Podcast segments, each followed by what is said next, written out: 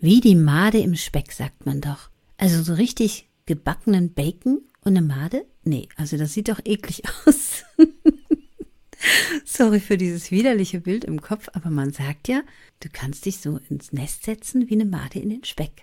Ich hoffe natürlich, du frühstückst nicht gerade und ähm, bekommst die Bilder vor dem inneren Auge. Doch wie schnell kann man denn Bilder von dem inneren Auge zaubern? Und was passiert eigentlich so im Kopf, wenn wir jemanden zuhören? Merke dir diese Zahl. 380 Millisekunden. Es ist verblüffend. Es dauert nur circa 380 Millisekunden.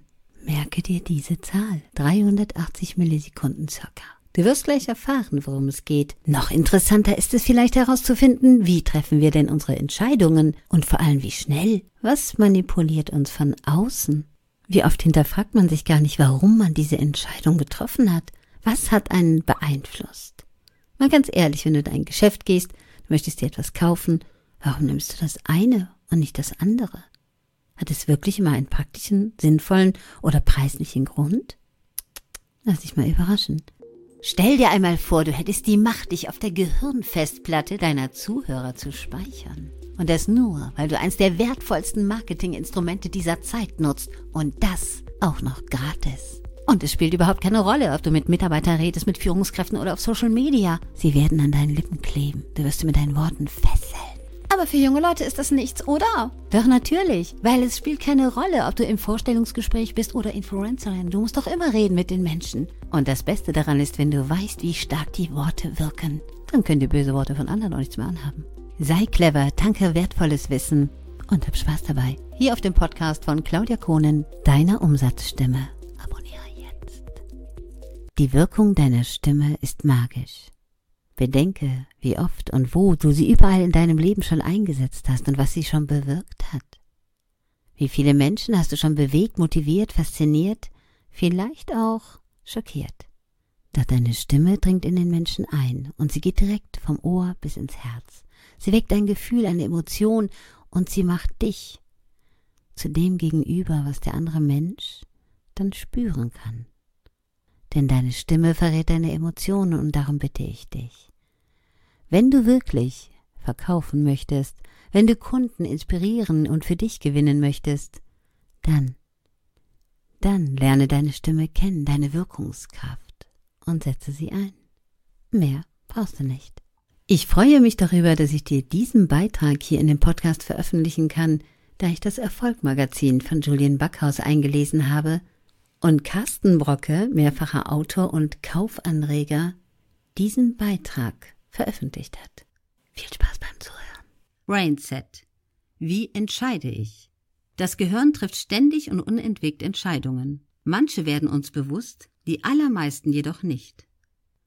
Was wir hören, sehen, ob wir stehen, gehen, rennen, mutig oder ängstlich sind, voller Lebensfreude oder Missmut.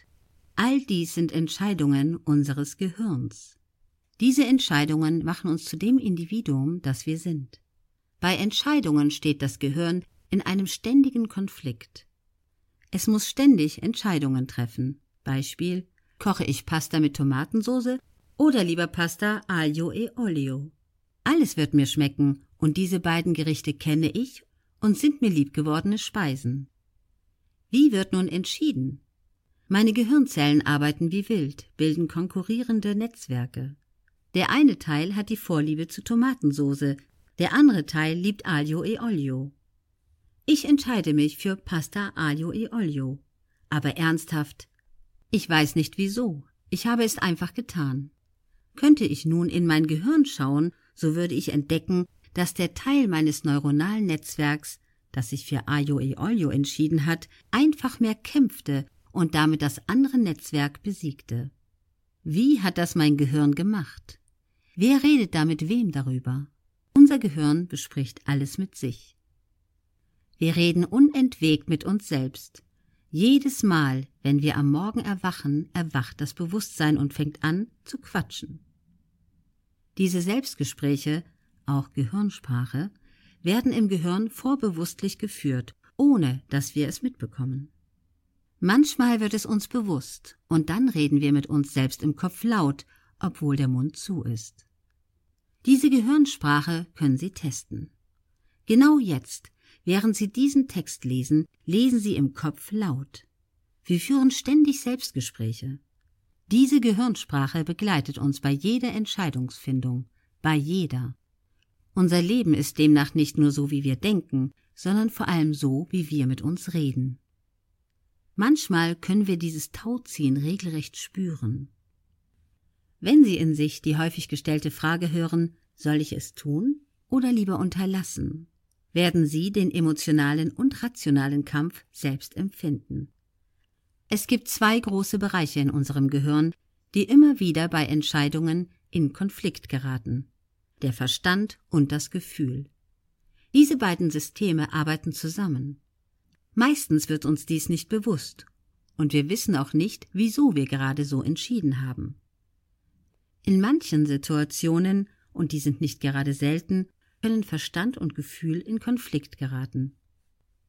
Wenn dies geschieht und dem Bewusstsein bekannt wird, wird es schwierig, denn der Konflikt muss ja aufgelöst werden, eine Entscheidung steht an. Das Trolley-Problem. Schauen wir uns dies einmal genauer an. Es gibt dazu ein interessantes Experiment aus dem Jahr 1967. Das Trolley-Problem entwickelt von der britischen Philosophin Philippa Foot. Eine Lok ist außer Kontrolle geraten und droht fünf Personen zu überrollen und zu töten. Durch Umstellen einer Weiche kann die Lok auf ein anderes Gleis umgeleitet werden. Unglücklicherweise befindet sich dort auch eine Person. Darf durch das Umlegen der Weiche der Tod einer Person in Kauf genommen werden, um das Leben von fünf Personen zu retten? Das ist die Frage, und sachlich betrachtet würde es Sinn machen. Deshalb haben sich viele Menschen in dem Experiment dazu entschieden, das Gleis umzustellen. Nun stehen die Probanden vor derselben Aufgabe, nur das Szenario verändert sich. Eine Lok ist außer Kontrolle geraten und droht, fünf Personen zu überrollen.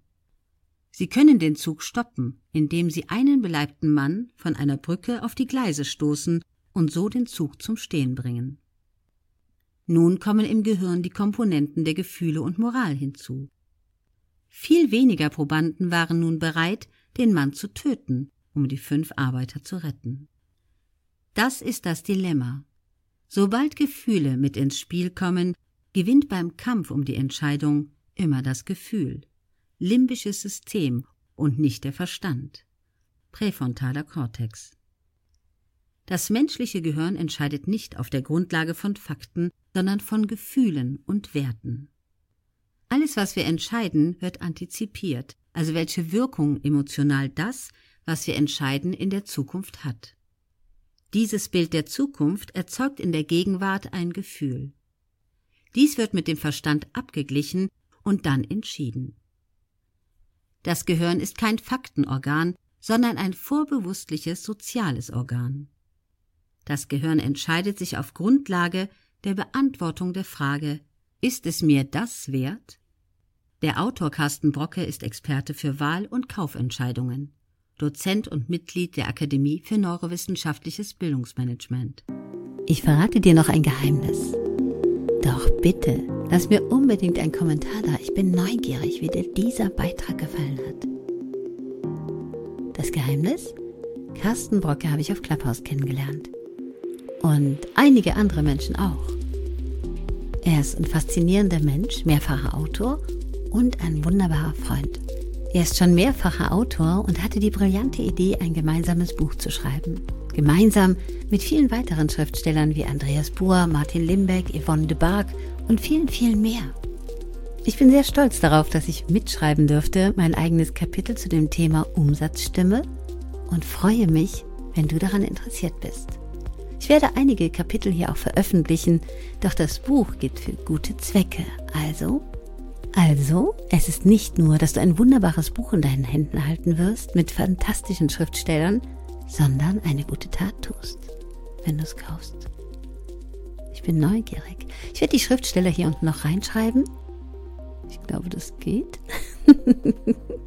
bin gerade nicht so sicher, aber ich glaube, man kann da auch ein bisschen Text reinschreiben noch. Und dann freue ich mich auf deinen Kommentar. Schön, dass du da bist. Bis bald. Deine Claudia.